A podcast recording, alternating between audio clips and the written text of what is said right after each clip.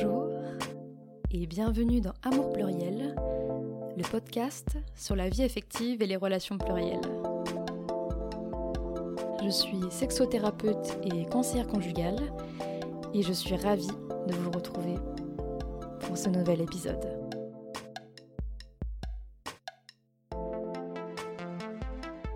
Si vous avez besoin d'être accompagné dans votre vie affective, vous pouvez me contacter sur mon site internet amourpluriel.com. Euh, je vis avec Gilly, c'est une chienne qui est croisée Border Collie. Euh, j'ai des relations euh, d'amitié avec mes partenaires amoureux. Je suis très proche aussi de ma famille et puis j'ai des amis. Et, et j'ai plus de domicile fixe et j'ai aménagé ma kangou du coup, euh, si je dois me mettre dans des cases pour me définir, euh, je dirais que je suis non-binaire, asexuelle, queer et switch, euh, anarchiste relationnel, solo poly, nomade et sans domicile fixe. et c'est quoi le solo poly pour toi? Du coup, c'est le fait de hum, enfin de, du coup d'avoir des relations plurielles, d'être non monogame et de faire le choix de ne pas vivre euh, au quotidien, enfin en tout cas ouais, de ne de pas partager son quotidien avec euh, un ou plusieurs partenaires. Donc oui, du coup tu n'as pas de relation hiérarchique? Euh, non, j'ai pas de relation hiérarchique du tout. C'est ce que j'évite au maximum, justement. Et Oui, tu me disais aussi que tu évitais de relationner avec des personnes qui sont en situation hiérarchique. Oui, elle-même. C'est un peu ma phobie. mais, euh, mais, mais, mais, je pense que certains solo poly peuvent avoir des relations hiérarchiques. Euh, moi, en tout cas, ce qui est sûr, oui, c'est que dans ma situation, je cherche absolument à éviter euh, la hiérarchie et, et, le fait que le fait qu'une de mes relations puisse influencer sur une autre relation.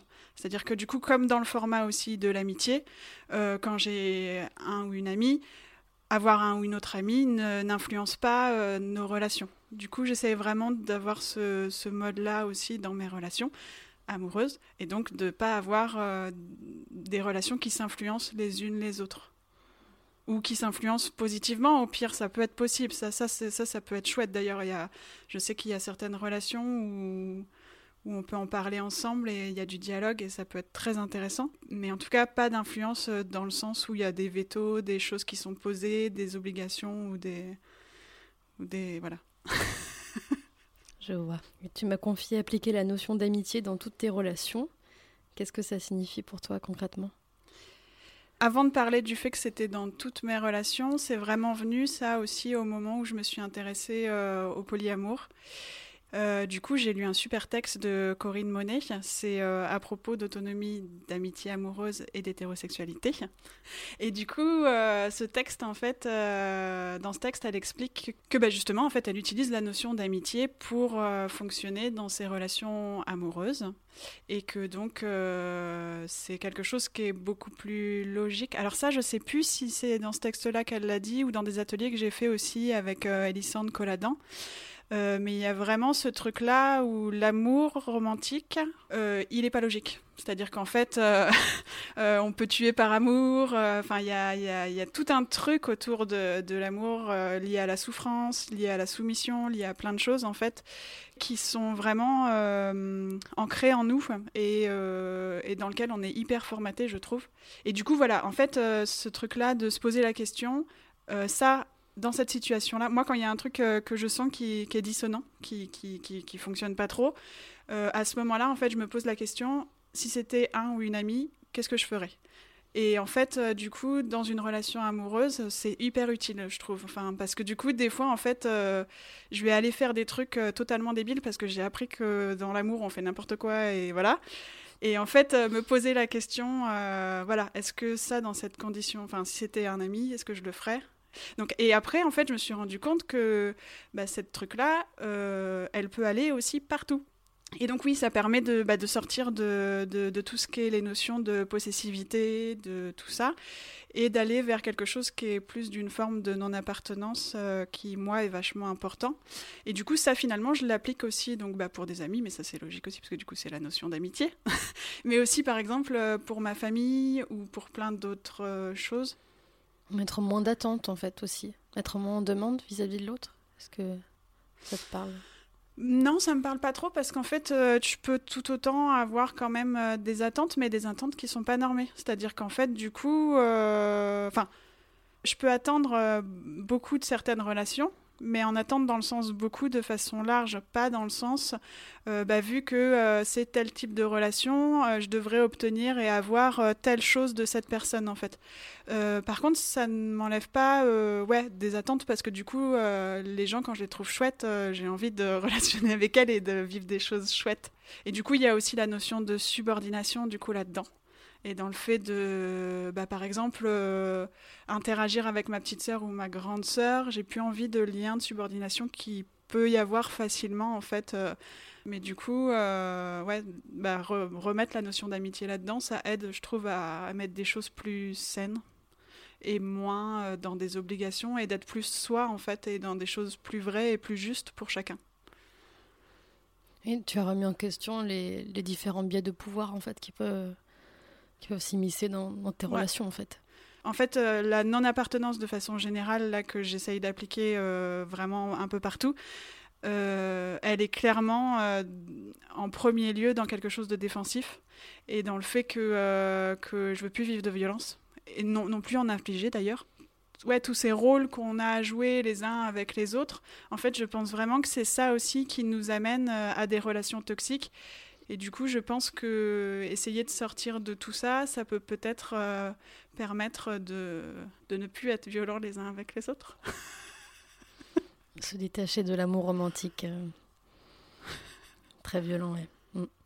Ça me fait penser aussi au concept d'amour compagnon de Coral Herrera Gomez euh, dans son livre Révolution amoureuse, qui a été traduit il n'y a pas longtemps. Donc je cite L'amour compagnon est une façon de s'aimer, fondée sur la solidarité, l'empathie, le respect, la tendresse et l'attention. L'amour compagnon ne se bâtit pas comme l'amour romantique sur l'intérêt ou le besoin, il naît au contraire de la liberté et du désir d'être ensemble.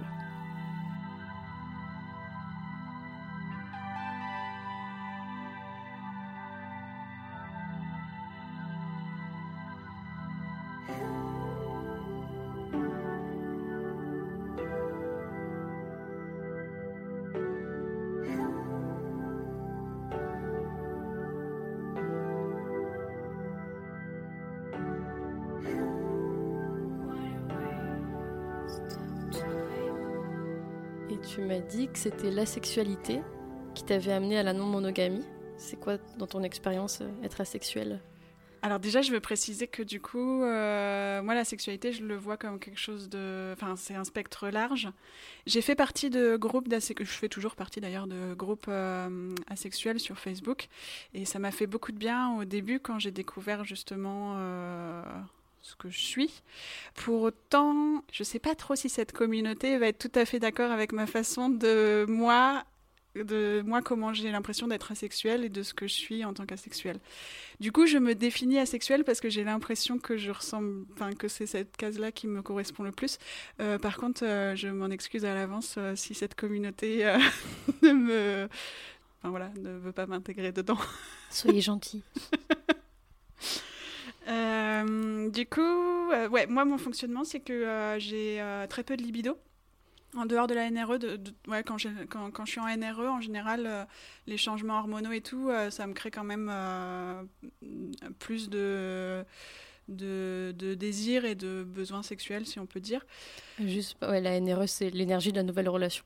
Et c'est le fait euh, que du coup, euh, c'est le, début de la relation, ou même quand tu rencontres quelqu'un sans être en relation avec, et le, le, fait que ça te rende un peu tout youhou, euh, un peu débile, et puis du coup, tu as, l'impression d'être tout léger.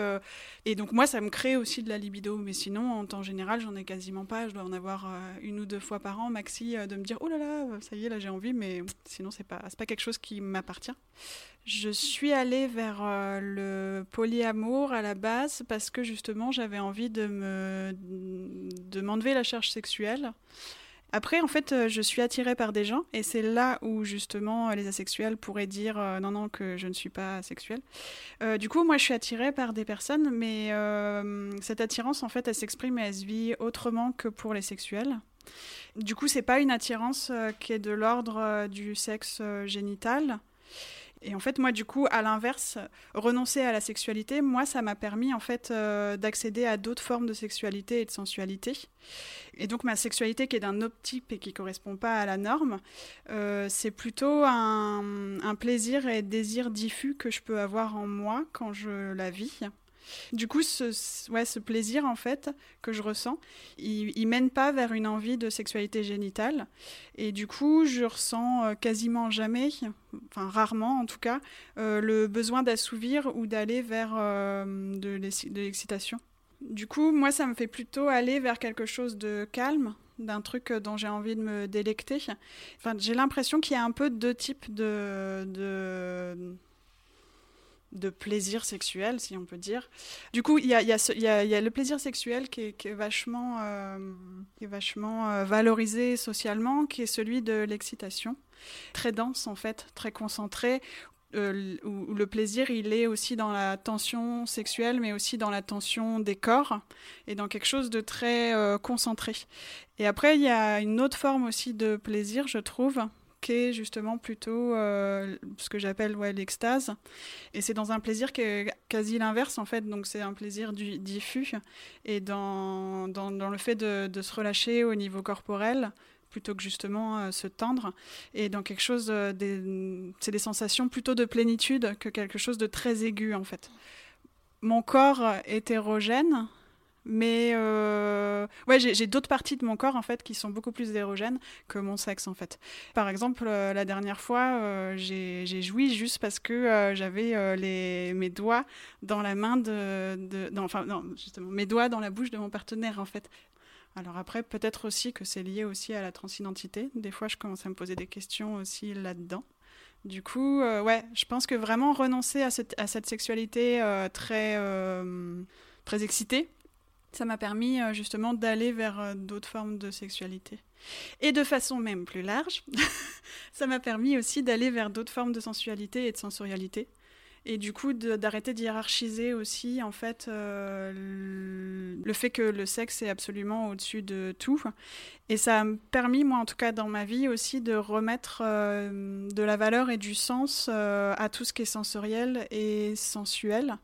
Alors qu'avant, j'allais hiérarchiser. Enfin, je pense que dans notre société, c'est ce qu'on fait beaucoup. Et voilà, et je sais que là, par exemple, justement, en n'ayant plus de domicile fixe, par exemple, mon gros kiff, c'est d'essayer toutes les douches de, partout, les douches et les baignoires. Et, je sais qu'en fait, à chaque fois que j'arrive euh, dans un nouveau lieu, je suis trop content à l'idée de savoir que je vais essayer une nouvelle salle de bain.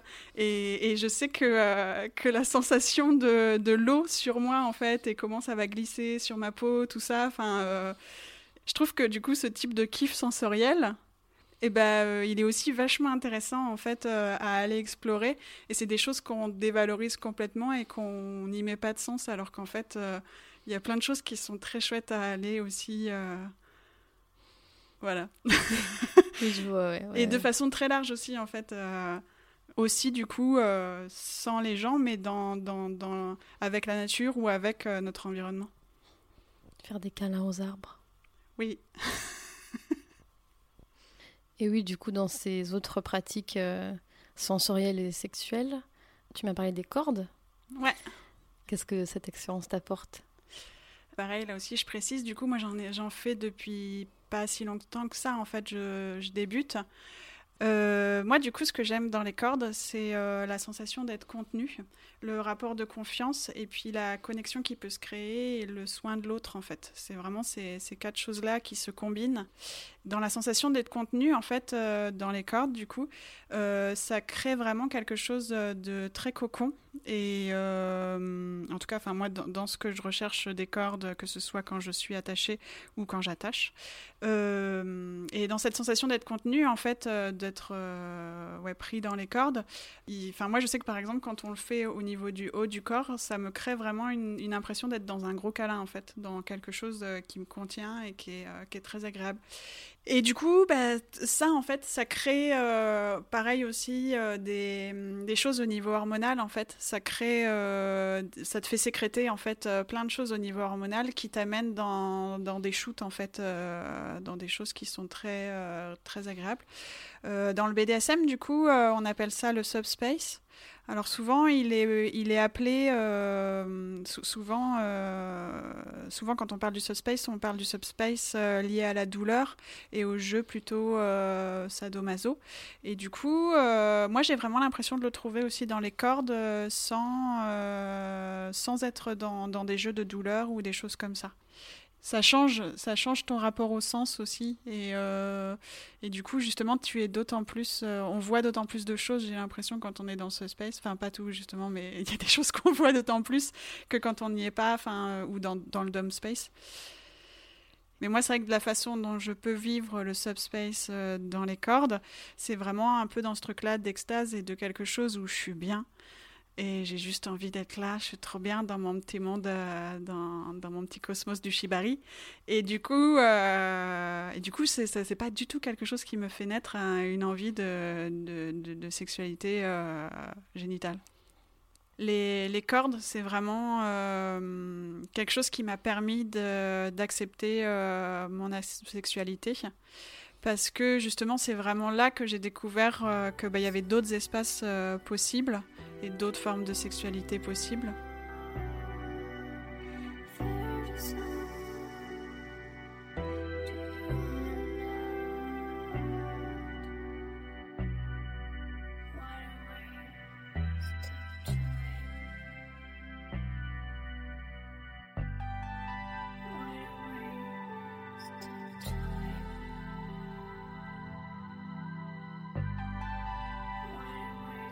Et aussi, du coup, ça te permet de nourrir ton côté switch, enfin de ah reprendre euh, par rapport aux dynamiques de pouvoir. Euh.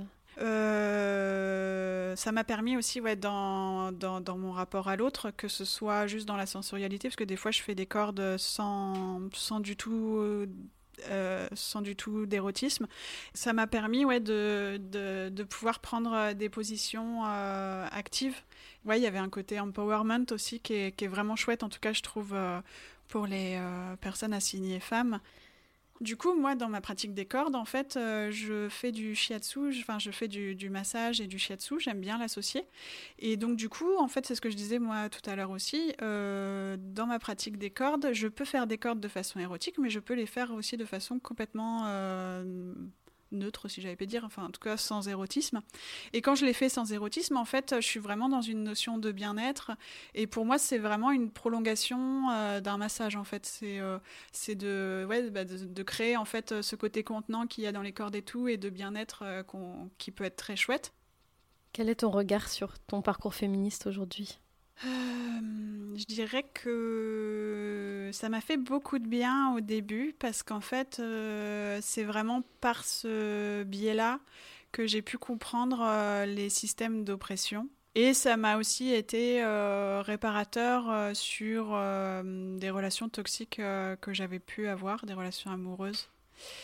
Et après, ouais, dans le féminisme, très vite, j'ai été embêtée par la vision assez binaire Il y a d'un côté en fait euh, les oppresseurs qui sont des hommes et en même temps c'est un peu une vérité parce que du coup euh, il y a quand même beaucoup de violences qui sont exercées par les hommes, certainement aussi de par leur éducation et de notre éducation aussi qui et, de l'autre et de l'autre côté du coup il y a les, les, victimes qui sont des femmes et pareil aussi euh, certainement liées à notre éducation. Du coup, moi, chez moi, ça crée une dissonance, en fait, parce que euh, ce qui est le plus trigger chez moi, c'est d'avoir été violée par une femme. J'ai vécu des violences par des hommes. Euh, j'ai un oncle exhibitionniste. Euh, j'ai fait du devoir conjugal dans des cadres hétéronormés. mais vraiment, ce qui m'a le plus marqué, le plus marqué, en fait, c'est ce viol. Et du coup, c'était dissonant pour moi parce qu'en fait, mon oppresseur, en tout cas dans ma tête, en tout cas, l'oppresseur le plus dangereux pour moi dans ma tête, c'est les femmes, c'est pas les hommes. Après, je pense que ça s'explique aussi par rapport à mon contexte. C'est-à-dire que du coup, euh, moi, j'ai été éduquée entre femmes, avec ma mère, avec mes trois sœurs. Il n'y avait pas de papa. Et du coup, euh, ouais, c'était une ambiance quand même assez misandre. et dans lequel il y avait ouais, un certain dédain pour la médiocrité masculine clairement, enfin, il y avait quelque chose quand même de très. Euh, et du coup, à l'inverse euh, des, des, gens normaux, ouais, enfin, moi, chez moi, ça a fait naître euh, un grand besoin d'être validé par le regard féminin et pas par le regard masculin, justement. Ouais, ça m'a. En tout cas, en moi, ça m'a créé des dynamiques différentes, je pense, de la norme. Parce que moi, c'est plutôt la compétition et la violence entre femmes, du coup, qui m'est difficile à vivre. Et du coup, ouais, c'est l'intime aussi. Euh, c'est l'intime avec les femmes, en fait, qui est plus compliqué. Et, euh, et c'est justement avec elles aussi où je vais plus facilement être dans des zones troubles et euh, des zones où je sais pas me défendre, où je sais pas réagir. Parce que c'est plus par ces personnes-là que j'ai envie d'être validée que, que par des hommes. Et du coup, ouais, maintenant, je me sens beaucoup plus à l'aise en fait dans les visions non binaires, antisexistes et queer que euh, dans les visions euh, féministes, même si de toute façon on peut dire que le féminisme, euh, il est aussi justement dans ces visions antisexistes, queer, tout ça, mais, mais il, est plus large, j'ai l'impression, et du coup il correspond plus à, une réalité que de focaliser juste sur un point d'oppression, alors qu'en fait, il y en a mille des oppressions, enfin il y en a... Il y en a... Il y a des sous-couches et des couches et des... Enfin, ça ne s'arrête jamais. Il y a un an et demi, tu as rendu ton appartement pour vivre une vie nomade. Comment est-ce que ce changement a impacté ta vie? Ça, j'ai pu me le permettre parce qu'en fait, euh, j'ai une situation quand même assez privilégiée. Euh, je suis blanche, je suis mince, euh, je suis trentenaire, je suis de nationalité française. Et aussi, j'ai une famille en or, et donc du coup, je sais que si je suis dans la merde ou quoi que ce soit, je peux aller squatter chez eux ou débarquer que ce soit mes sœurs ou, ma mère. Et ça, je n'aurais pas pu me le permettre, en fait, euh, je pense par exemple si j'avais été racisée. Parce que du coup, là, je sais que si j'ai envie de, retravailler à nouveau, de reprendre un logement à nouveau ou quoi que ce soit, en fait, euh, je sais que je peux retrouver facilement du, boulot et un logement. Et après, qu'est-ce que ça a impacté? Bah, Je dirais beaucoup de choses. Ça m'a permis d'être de, vraiment complètement dans le mouvement euh, ce que j'avais très envie, et dans quelque chose de, de, plus libre. Et, euh, et, ouais, dans quelque chose euh, qui continuait toute cette notion de non-appartenance que je cherchais à travers mes relations amoureuses, amicales, familiales.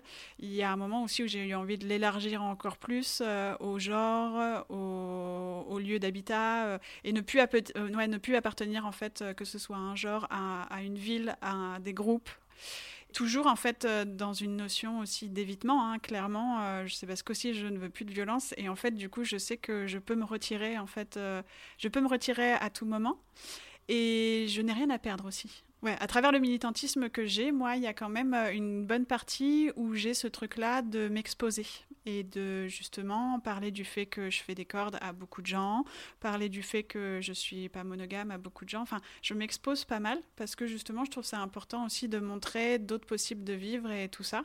Euh, mais ça, je peux le faire parce que justement, en fait, je suis que dans des notions de non-appartenance partout et j'ai pas peur euh, de perdre mon logement, j'ai pas peur de perdre mon enfant, euh, enfin la garde de mon enfant. J'ai, enfin voilà, je, quand on vit seul, je pense que c'est pas évident en fait de se retrouver à payer ses charges, tout ça.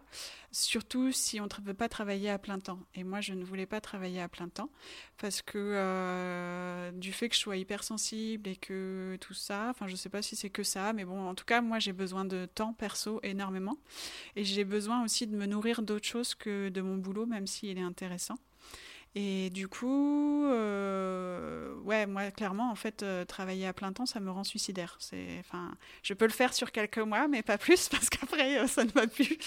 Et donc, voilà, du coup, c'était l'aboutissement d'un besoin de, de, de, liberté et de pas m'imposer des choses, donc un emploi ou des charges c'était aussi euh, beaucoup un besoin de, de sortir de mon confort. Parce qu'en fait, euh, j'ai besoin de beaucoup de temps seul.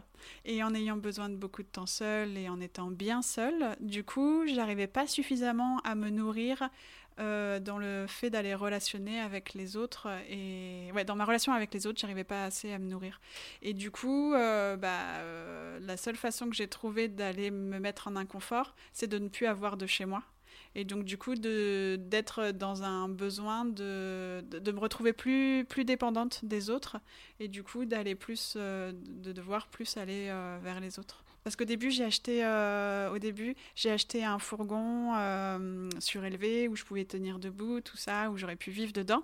Mais en fait, je me suis rendu compte très vite que ça ne me convenait pas du tout, parce que du coup, moi, j'avais besoin justement de me rendre euh, dépendante et d'être obligée en fait d'aller faire des, des, colloques de temps en temps, d'aller chez les autres, voilà, parce que même quand je suis en vadrouille avec ma kangou, tous les deux jours, j'ai quand même besoin d'aller prendre une douche et de visiter les salles de bain.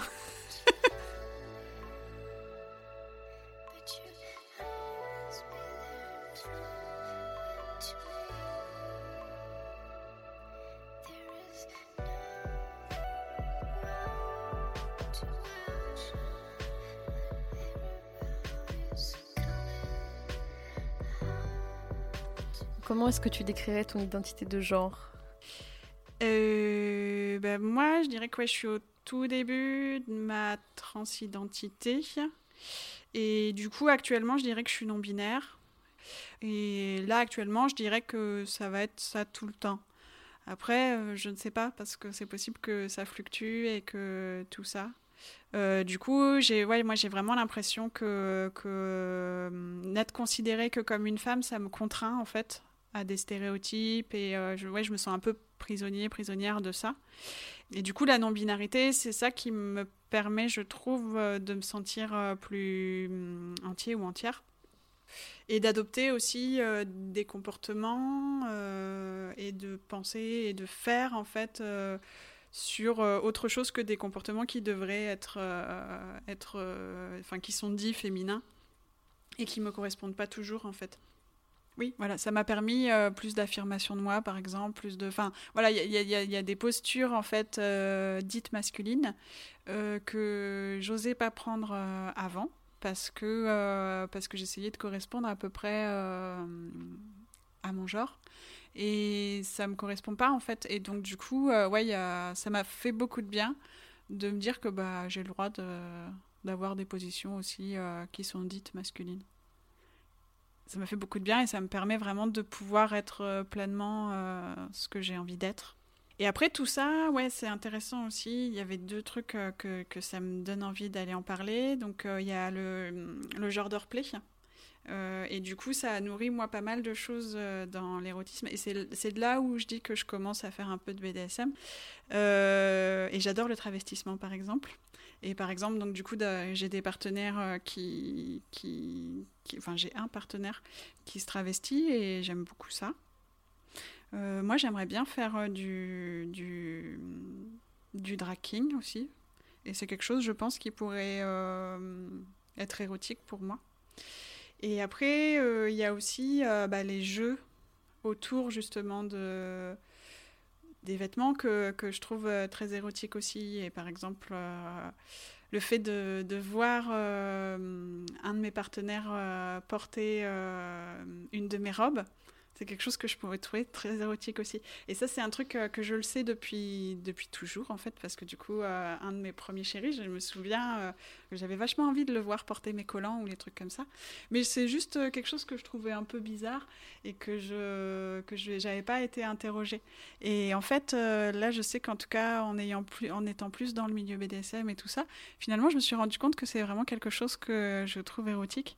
Que ce soit euh, quand ça répond à certaines normes. Et du coup, par exemple, ce partenaire qui se travestit et où c'est très beau et où il y a quelque chose de très féminin euh, qui fait naître quelque chose de très féminin qui est vraiment beau. Mais que ce soit aussi euh, un homme bien poilu qui représente bien la virilité et qui porte en fait une de mes robes, il y a quelque chose que je trouve aussi de très beau et d'incongru et euh, pareil, là, je pense qu'aussi, il y a un parallèle aussi à faire avec euh, peut-être ma transidentité. C'est-à-dire que du coup, cette situation, je la trouve pas plus ridicule que moi quand je suis dans ma robe, en fait. Et je sais que j'ai toujours eu cette sensation du ridicule quand je porte euh, des vêtements très genrés féminins, en fait. Sur moi, ça me fait étrange, mais de toute façon, de façon générale aussi, c'est très étrange en fait de euh, genrer des fringues et de dire qu'il y aurait que euh, tel type euh, de physique qui devrait porter tel type de fringues. Parce que là, en plus, je parle même pas forcément que des femmes, mais mais il y a aussi ouais le, le, poids. Enfin, il y a aussi plein de choses.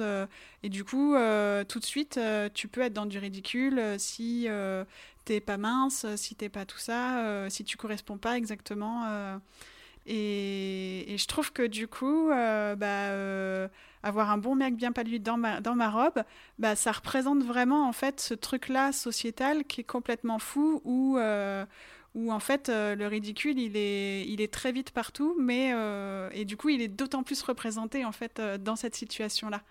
Et après, il y a encore le fait que adopter des positions dites masculines, euh, ça m'a fait naître euh, une difficulté parce que je me rends compte qu'on a très facilement tendance à être dans le triangle de Cartman et donc euh, le truc sauveur, bourreau et victime.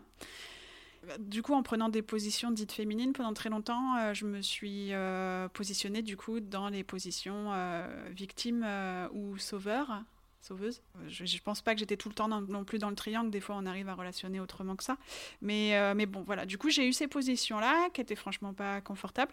Et je me rends compte que du coup, justement, en prenant ces positions plutôt masculines, eh bien, du coup, euh, ça peut facilement me mettre dans la position de bourreau.